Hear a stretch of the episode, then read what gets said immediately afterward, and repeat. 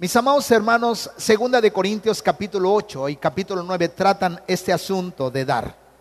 Aquí hay suficiente información entonces para saber cómo, ojo muy, dar a Dios.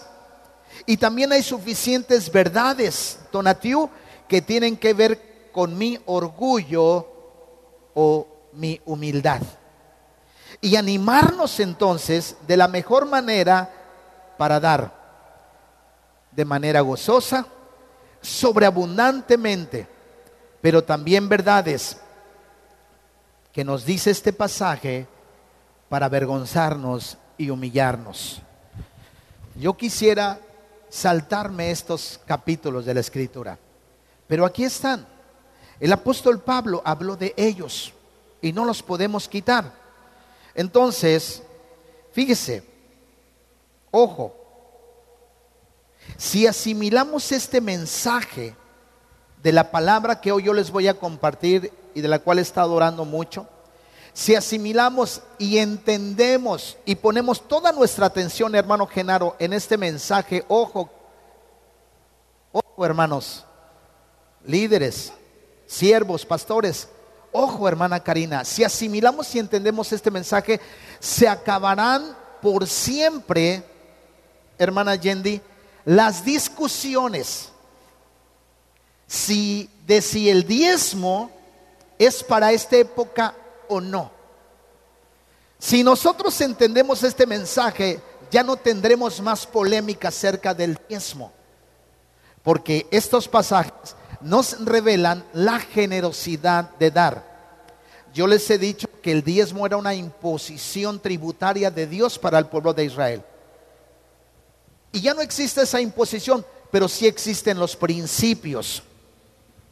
El principio, por ejemplo, de los tres diezmos que se daba en el Antiguo Testamento para hermosear el templo, número uno. Número dos, el que se recogía cada tres años para la gente necesitada. Y número tres, el diezmo que se recogía para sostener también a los levitas y a los sacerdotes.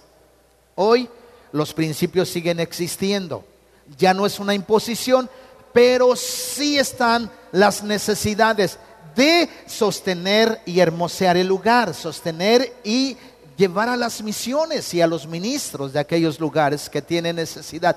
Número dos, sí existe la necesidad de seguir hermoseando el lugar. Y número tres, existe la necesidad, hermanos, de poderle dar también a los que tienen necesidad. En esta iglesia ya no, no lo hemos podido hacer como quisiéramos. Tenemos el deseo, pero no lo hemos podido hacer como quisiéramos. Ayudar y darles a los que no tienen. Ojo hermanos, si asimilamos entonces estas enseñanzas, se terminaron para siempre las discusiones si es el diezmo para este tiempo o no.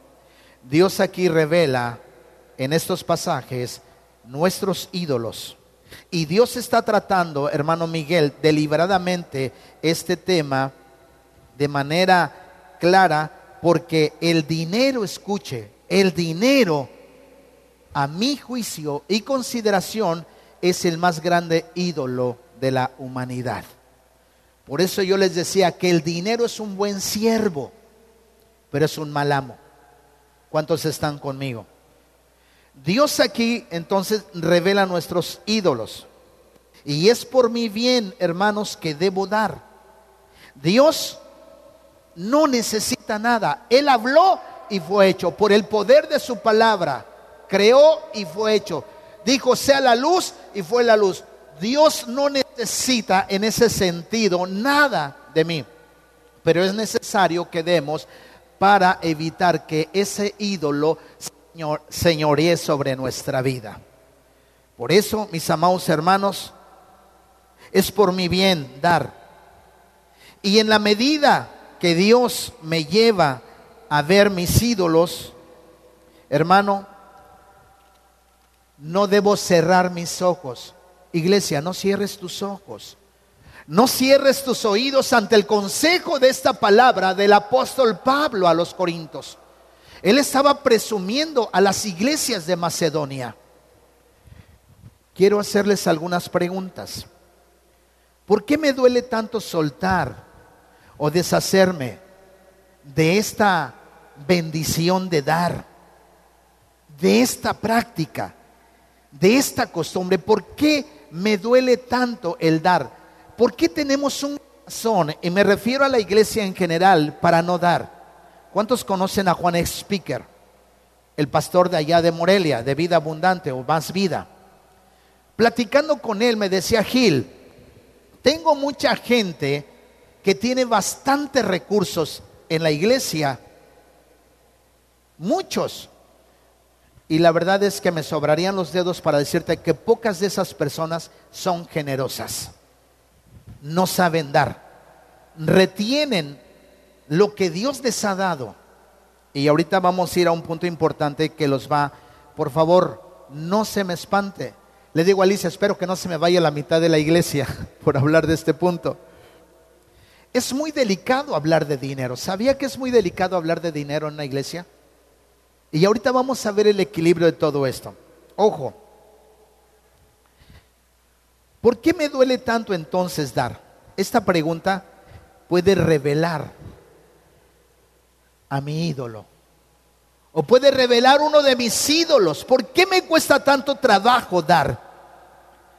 ¿Sabe que podemos pecar al retener los impuestos que debemos dar al gobierno? ¿Cuántos están aquí conmigo? No los quiero dar. Quiero evadir los impuestos. Quiero hacer fraude fiscal. No los quiero dar. Y por eso se cambian muchas veces las razones sociales, porque la gente quiere evitar y quiere evadir impuestos. Ahora hay leyes malas. Y es cierto que aquí es un abuso en cuanto a los impuestos. El ICR, el impuesto que le cobran cuando carga gasolina, el impuesto que le cobran cuando sale del supermercado. Algunos a lo mejor hasta le están cobrando ya ahí el muro de Donald Trump. Y a la gente no le gusta soltar su dinero, pero también es nuestra responsabilidad poder pagar nuestros impuestos para que el gobierno tenga los recursos y se puedan administrar para las mejoras y las, las obras públicas. ¿Cuántos están conmigo? Hospitales, escuelas, eh, carreteras, etcétera, etcétera. Eh, mucha gente no quiere dar. ¿Cuántos se gozan? Una pregunta con los impuestos. ¿O a poco usted está contento cuando ve su cheque y ve cuánto le cobraron de impuestos? ¿Cuántos se gozan con eso? Como que torcemos ahí el... Oh, como que reventamos, ¿cómo es posible que me quiten tanto dinero, mi salario? Mire, pastor, ¿cuánto me quitan? Aquí está. Y en ocasiones es un abuso. Sé que ustedes saben que durante el año pasado, aquí en Peniel, hermanos, no hablamos mucho de dinero. No hablamos mucho de esta situación. Pero la Biblia tiene estos dos capítulos y no los podemos ignorar. Estos dos capítulos son altamente instructivos, altamente formativos. Y son dos capítulos altamente de cuidado para ponerles atención. Y todo dependerá en cómo tú lo tomes el día de hoy. Yo quiero preparar tu corazón para esta enseñanza porque todo dependerá de cómo lo tomes y de la actitud que tú tengas en tu corazón para recibir esta enseñanza. ¿Cuántos están conmigo? Amén. Ok. Yo quiero que usted finalmente le pida a Dios dirección y en este momento le pida a Dios que le ayude a digerir esta enseñanza. Tómese un minuto para pedirle a Dios, Señor, ayúdame a entender esta palabra. Quiero abrir mi corazón. Quiero tener un corazón abierto y libre, ojo, de todo prejuicio. Porque los prejuicios nos limitan para recibir la enseñanza del Padre Celestial. ¿Cuántos están conmigo? Amén. Todos los prejuicios nos permiten, en ocasiones son un mecanismo de defensa, pero en ocasiones son un estorbo también. Por favor, ore, Padre, ore por usted mismo. Dígale, Señor, ayúdame a recibir esta palabra en el nombre de Jesús. Gracias, Señor. Que Dios le ilumine si en verdad usted quiere ser veraz, real a la palabra. Gracias, Señor. Te adoramos, precioso Dios. Y te exaltamos, Padre eterno. Para que abras nuestros ojos y nuestro entendimiento a esta palabra y a la generosidad de dar el día de hoy, Padre. Que esto sea un parteaguas en nuestra vida. Gracias, Señor. En el nombre de Jesús. Amén. Y amén. Coincido con mi hermano Miguel Núñez de esta enseñanza de la cual aprendí.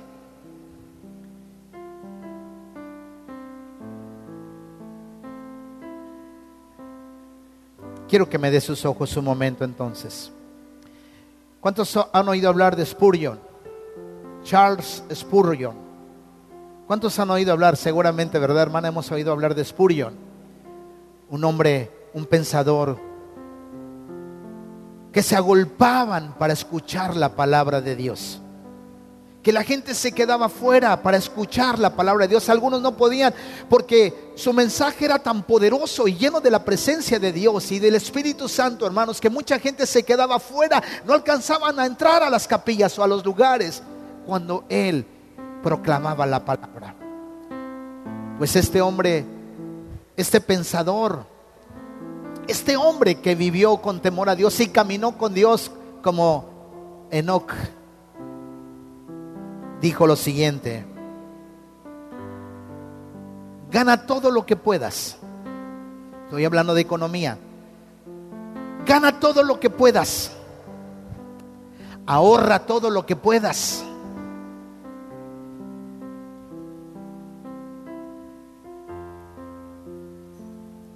¿Cuántos están conmigo? Y luego, da todo lo que puedas. Gana todo lo que puedas. Dijo Spurgeon, ahorra todo lo que puedas y luego da todo lo que puedas. ¿Alguien está conmigo?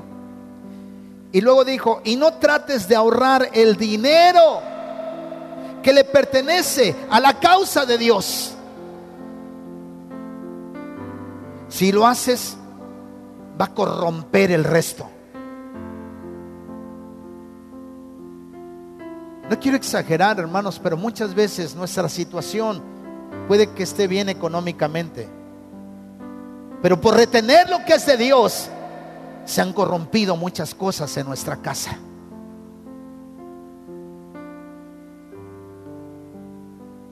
El dar es poner tu sustento en el mejor banco. El dar es verdaderamente tener. Una lápida dice, lo que gasté es lo que tuve. Lo que no guardé, lo perdí. Y lo que di, aún lo tengo. Así dice una lápida, un pensamiento. El único dinero que vuelves a ver es el que inviertes en el reino de los cielos. Segunda de Corintios capítulo 8, del versículo 1 al 8, son muy claros. Esos pasajes no necesitan la hermenéutica, es una herramienta que se estudia en un seminario, la hermenéutica. Alguien dirá que aunque se come eso, es una herramienta y es una ciencia la hermenéutica. De hecho, la teología era la ciencia de todas las madres en la Edad Media.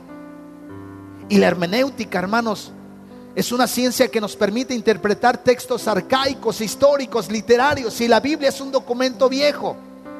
O hacer exégesis entre sacar las verdades profundas que tiene el pasaje. Pero este pasaje del capítulo 8 y el 9 no necesita ni siquiera hacerle exégesis ni una hermenéutica delicada. Están muy claros, están a flor de piel, a flor de tierra. ¿Cuántos están conmigo? y veamos algunos puntos. Espero terminar estos siete puntos. El versículo 1, hermanos, de este capítulo, mire lo que dice. Asimismo, hermanos, os hacemos saber la gracia de Dios que se ha dado a, la a las iglesias de Macedonia. Toda virtud, toda, todo buen don y toda buena dádiva desciende del Padre de las luces. Si hay algo bueno en ti, si hay alguna virtud, es porque Dios la dio a tu vida. Es porque Dios la puso en ti. Si hay algún talento, Dios lo puso en ti. Dios es el Padre de las virtudes. ¿Cuántos están conmigo? ¿Le puede dar un aplauso a Él?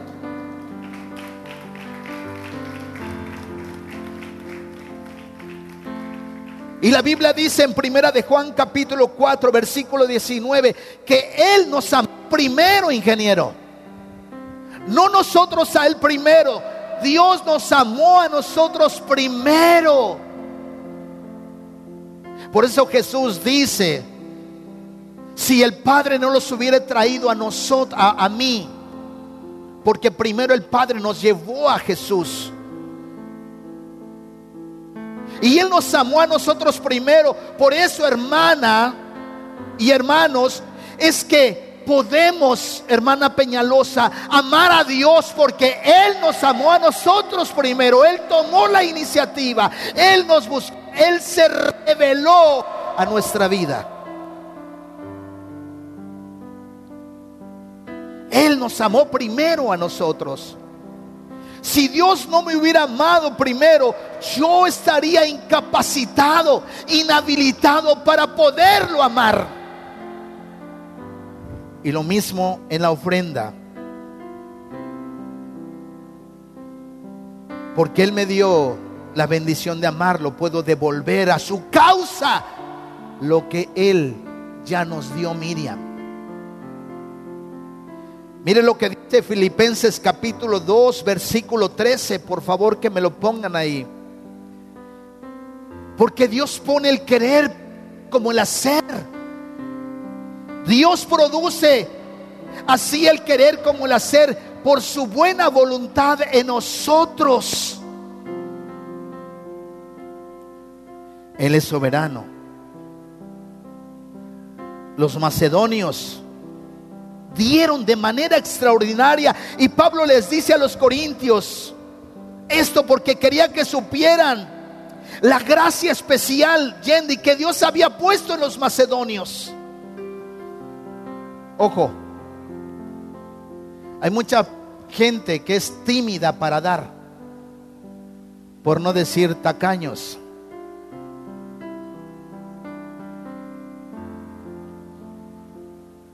Les cuesta trabajo. El dinero. Algunos dicen es que Dios no me ha dado suficiente gracia. No, no, hermanos. La gracia se la dio a los macedonios, pero a mí todavía no me da suficiente gracia. No, no, no es así, así no, así no es como opera esto. ¿Cuántos están conmigo?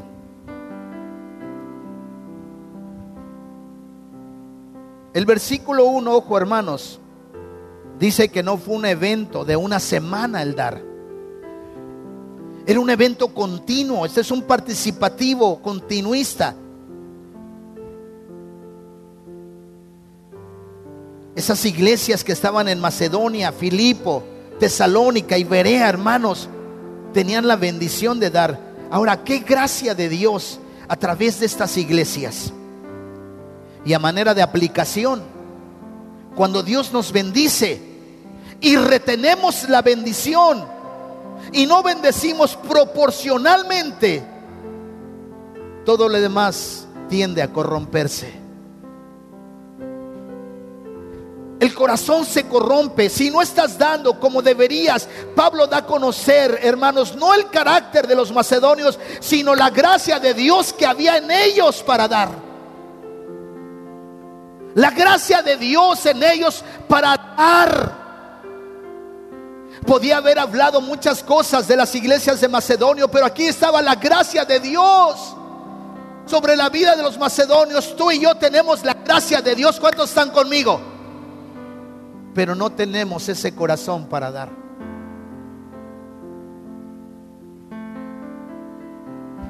La Biblia dice que es mejor dar que recibir. Una vez una hermana que estaba aquí sentada hace algún tiempo, que sus hijos son pastores y son exitosos en los negocios y que estábamos reuniendo, una cantidad no muy gravosa y que fue difícil y no la pudimos reunir y dijo, pastor, no pida ya nada. Yo le digo a mis hijos y yo le doy eso y le doy el doble más para la obra y para la iglesia del Señor. ¿Cuánto le pueden dar un aplauso a Dios?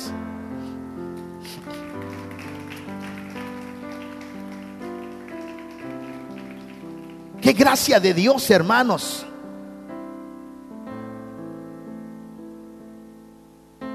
No retengamos lo que es para la causa de Dios. Hay personas que se van una semana, dos semanas y no guardan lo que proporcionalmente Dios les dio para su causa. Número uno. Número dos. Es posible gozarse en la aflicción y tener generosidad en su, en su pobreza. El versículo 2 dice lo siguiente, hermanos, porque cada vez esto se pone más revelador, dice la palabra, que en grande prueba de tribulación, la abundancia de su gozo y su profunda pobreza abundaron en riqueza de su generosidad. Ellos tenían grande aflicción y no era fruto de su pecado, porque el apóstol Pablo ya los había presumido allá en Tesalónica, a los macedonios, a la iglesia de Filipo, a la de Berea, a la de, a la de Tesalónica, ya los había presumido. Y parece que ser que la iglesia de Tesalónica había influenciado a los macedonios para dar.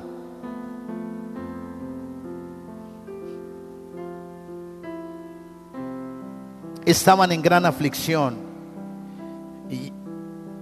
pero también en una enorme lluvia, lluvia de gracia, Miriam.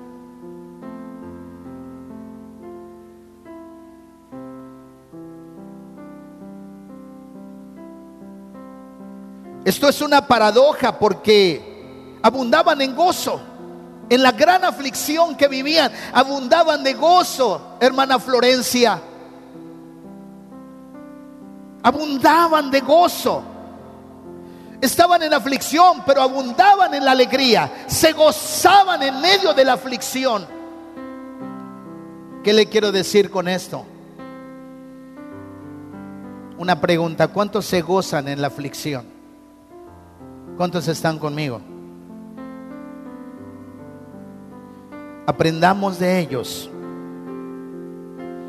Ahora estaban en la aflicción, y no era pecado, no era ninguna inmoralidad, pero muchas veces Dios permite, hermano Zenaido, que estemos en aflicción. O no estamos en aflicción cuando un familiar se nos muere. O no estamos en aflicción cuando un hijo anda de manera equivocada por los caminos de esta vida, de este mundo. No es una congoja para nosotros, sí es una congoja. Pero en medio de la aflicción ellos abundaban. ¿En qué? En gozo, en alegría.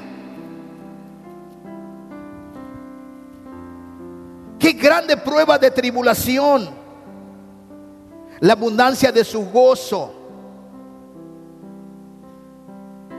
porque Dios lo permite, porque Él es soberano, por su perfecta voluntad, hermanos. Y reaccionaban en gozo. Imagínense que le van a cortar la pierna al pastor, aleluya, gloria a Dios, como cuando me machuqué, me cayó una placa aquí de cientos, no sé de cuántos kilos. Y me, la uña se quedó ahí, el pedazo de carne se quedó ahí. Cuando fue al seguro me dijeron, le vamos a cortar el dedo. dije, gloria a Dios. Pero espérenme tantito, déjenme ver si hay otra opción. ¿Cuántos se gozarían, hermanos, porque le van a cortar un pie o una mano. Vean la calidad de la revelación de los macedonios, del Dios que adoraban, hermanos. La calidad de revelación del Padre.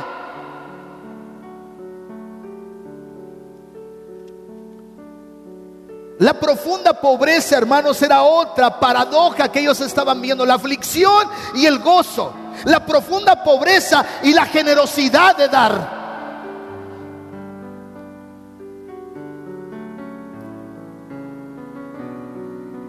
Abundantemente. Sé que muchos dirán que la situación es difícil y las ofrendas han bajado, los trabajos, es complicado. ¿Cuántos saben que la situación es difícil? ¿Cuántos saben que la, situación es difícil? ¿Usted cree que Dios depende de la bolsa de valores? Hermanos, Dios no está sujeto a la bolsa de valores. Él es soberano. Y aquí vemos un gran ejemplo de los macedonios que en su profunda pobreza, es decir, la situación económica estaba paupérrima. Pero de esa profunda pobreza, hermanos, abundaron en riqueza. Esto es impresionante, es inconcebible, a lo mejor para los que no conocen y muchas veces para los que conocemos de Cristo es una locura y cerramos nuestros ojos y nuestros oídos.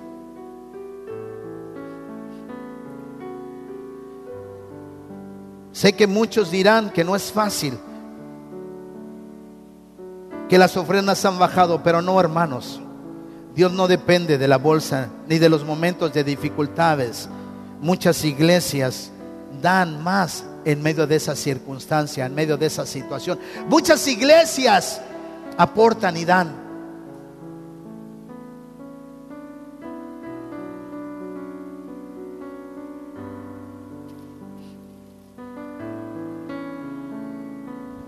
Y su profunda pobreza, dice, abundaron en riquezas. ¿De qué? De generosidad.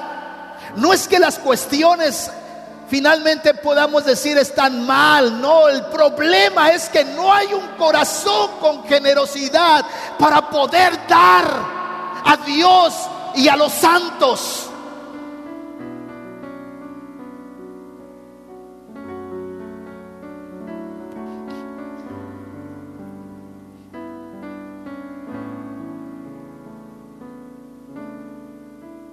¿Cuántos están conmigo?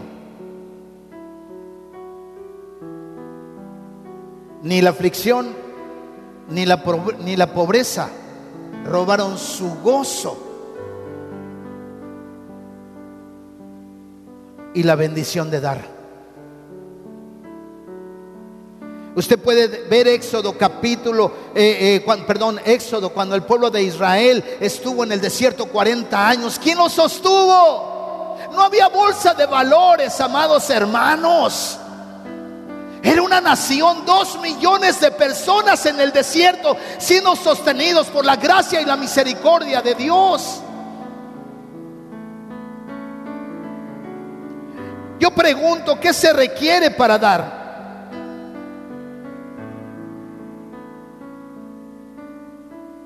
¿Qué se requiere para dar de la escasez abundantemente? ¿Cuántos quieren un corazón como los macedonios? ¿Cuántos quieren veracidad con Dios en su vida personal?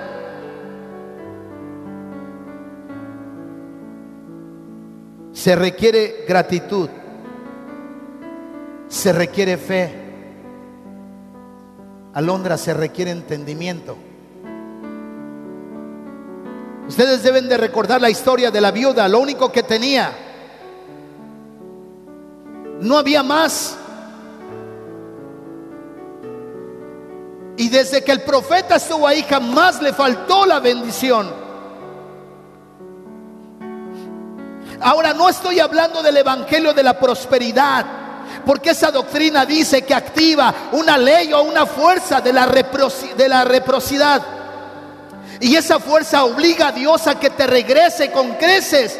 De eso hablan muchos hoy que han medrado con el Evangelio. Y perdón lo que voy a decir, de eso habla Cash, Luna, de eso habla Guillermo Maldonado, de eso habla este, TV Joshua, de eso habla Benny Yo no estoy hablando de la doctrina de la reprocidad o de la doctrina de la prosperidad, que Dios está obligado porque hay una fuerza que lo obliga. No, hermanos, Dios no es un títere, ni es compadre de nadie. Yo hablo de confianza la palabra en medio de las pruebas como los macedonios, los macedonios. Y tenemos que luchar contra ese ídolo. Esta iglesia, hermanos, está en condiciones complicadas y dieron no por la abundancia de recursos, sino por el abundante gozo, abundante fe y entendimiento y porque el dinero, hermano, ¿sabe por qué dio la iglesia de Macedonia? ¿Sabe por qué dio? Porque el dinero no era su ídolo.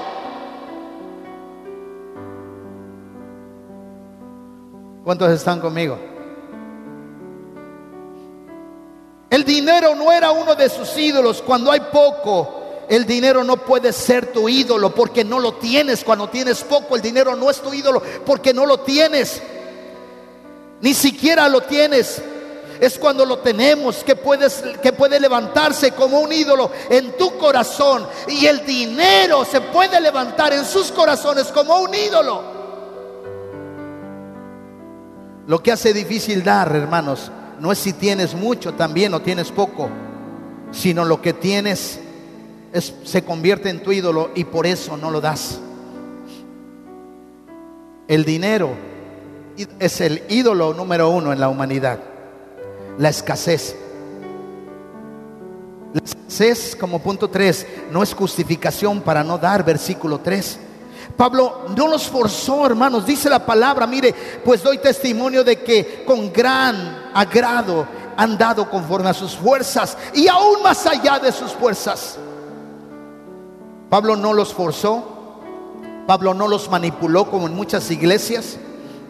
Pablo no, los, no les culpó con un cargo de conciencia. Si no das, Dios te va a maldecir. No hizo eso el apóstol Pablo. Pues doy testimonio de que con agrado han dado conforme a sus fuerzas y aún más allá de sus fuerzas. No los forzó, no les habló de la falsa doctrina de la prosperidad y la reciprocidad siembra mil y recibe diez mil. No les puso una carga de culpa. Dieron de voluntad. Pablo no les pidió. Es más, les dijo que no dieran. Entonces, ¿qué les hizo dar? La gracia de Dios en ellos. Pero todos tenemos esa gracia. Nada más que muchos no vemos y no damos y cerramos nuestros ojos y nuestros oídos. Ojo, para dar debes ver la vida de manera correcta. Para dar iglesia tenemos que ver la vida de manera correcta. Mucha gente valora más esta vida que la vida venidera. Y un ejemplo, hermanos, está la lista de tus gastos, la lista de tus prioridades que tienes. Estamos más dispuestos a pagar, hermanos, un disfrute de este lado de la gloria que dar generosamente.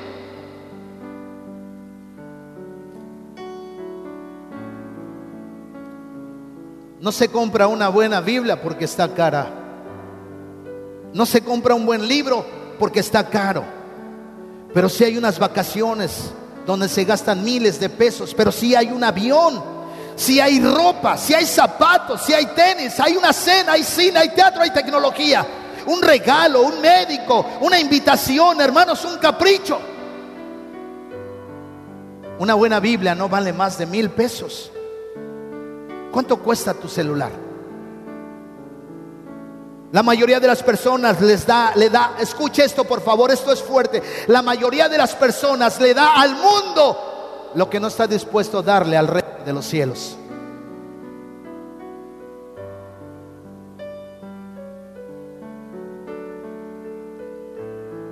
Valoro más este mundo que el venidero. Y la Biblia dice, no os hagáis tesoros en la tierra donde la polilla y el hollín corrompen. No estoy hablando de que no tengamos, pero ojo, hablamos más en torno a este mundo que en torno a la eternidad que nos espera y como resultado no tenemos una visión correcta de la vida y por lo tanto no tenemos una visión para dar. Dar, hermanos, es un honor, es un privilegio y no una carga. Escuche esto, dar es un honor, un privilegio, no es una carga. Por eso el 4 y el 5, mire lo que dice, pidiendo pidiéndonos ellos con muchos ruegos que les concediésemos el privilegio de participar en este servicio para los santos. No, Pablo pudiera estar diciendo, ustedes no tienen, por favor, no den, no guarden, este, guárdenselo, queden ahí lo que tienen. Están no pobres, están profundamente en pobreza. Y ellos suplicaron y rogaron que les permitieran participar en dar, hermanos. ¿Qué sería si tuviéramos iglesias de ese nivel, de ese calibre, hermanos? Usted no está para saberlo, ni yo para decirlo, pero me gozo, me gozo en gran manera cuando Dios nos bendice y puedo dar deliberadamente, hermanos.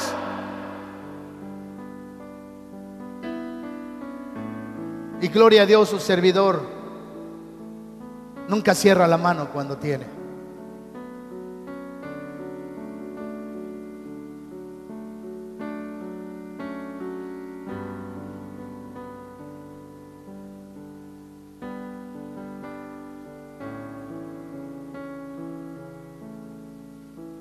Dar es un honor, no una carga. Darle de lo que Él ya te dio. Dios te dio la capacidad de trabajar. Dios te dio la capacidad.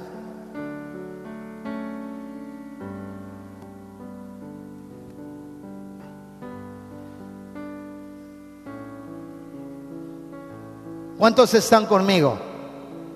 Dios te dio la capacidad de pensar, de trabajar. Mire lo que dice Hebreos capítulo 11, versículo 1 y 2.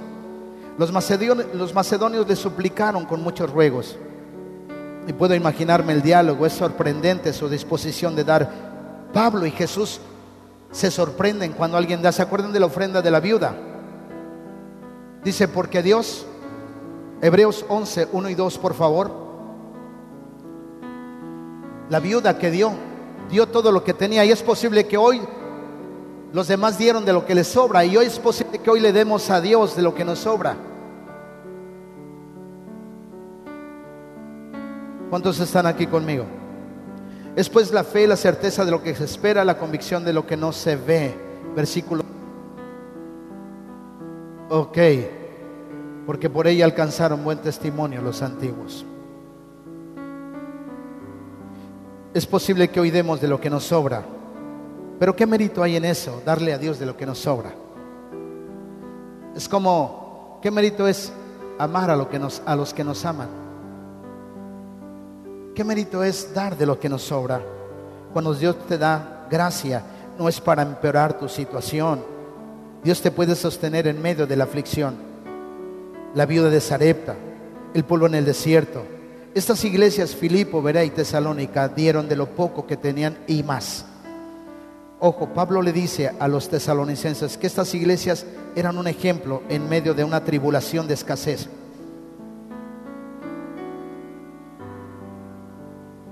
Se dieron, ¿cómo puedo llegar a ser así como los macedonios? Número uno, se dieron a sí mismos, pero no todos se han dado de la misma manera como los macedonios. Algunos no pueden predicar, viajar, no se tienen los talentos de Pablo, pero lo pudieron sostener en su obra y en sus viajes misioneros. Pregunta, ¿estoy buscando primero el reino de Dios y su justicia? ¿O lo agregué a mi vida, a mi lista? Está hasta el cuarto, quinto, sexto lugar. Si busco primero el reino de Dios, eso hace la diferencia. Eso es lo correcto en cuanto a la visión de la vida, en cuanto a la visión de dar. Número 6, lo que hemos recibido de gracia, darlo de gracia. Versículos 6 y 7. De manera que exhortamos a Tito para que tal como comenzó antes, asimismo acabe también entre vosotros esta obra de gracia. Por tanto, como en todo abundáis en fe, palabra, en ciencia, en toda solicitud y en vuestro amor, para con nosotros abundad también en esta gracia. No hablo como quien manda, sino para poner a prueba por medio de la diligencia de otros también la sinceridad. Esto viene, hermanos, de atrás, como yo les dije en Corintios capítulo 16, una ofrenda para Pablo. y para otras dos personas, pero los corintios empezaron a acusar a Pablo de cosas que no había hecho. Los corintios, a pesar de su inmadurez, tenían grandes cosas, pero a pesar, a pesar de su madurez, hermanos, no habían entendido, de su inmadurez no entendieron eso. Había gracia en ellos, había abundancia de conocimiento, pero había inmadurez para dar. El dar es motivado por el amor. Y el versículo 8 nos lo revela. Prueba de su amor a Dios, al hermano, para dar al hermano y la obra. El amor es el mayor motivador para la vida cristiana. Amarás a tu prójimo como a ti mismo. Amar a Dios, su causa, y al prójimo. Doy, me doy y también doy. Y Jesús por amor perdona, justifica. El amor nos hace obedientes. Si me amáis, guardad mis mandamientos. El mejor motivador del cristiano para dar es el amor. El dar por él. Por, escuche esto, por favor, y con esto casi termino. El dar por debajo de lo que Dios espera es simplemente falta, es falta de amor a Dios y a su reino. Dar a su reino lo que sobra por debajo de lo que debes dar según prosperes es falta de amor a la causa de Cristo. Si amas a Dios, jamás será un problema dar para ti generosamente. No darás por obligación, no darás por carga. Será porque amas a Dios y estarás más interesado en ver el crecimiento del reino de Dios que en ver el crecimiento de tu propio reino. ¿Cuántos están conmigo, iglesia? Quiero que permanezca así mientras Miguel ora y él va a recoger las ofrendas. Dios les bendiga, hermanos. Cierre sus ojos.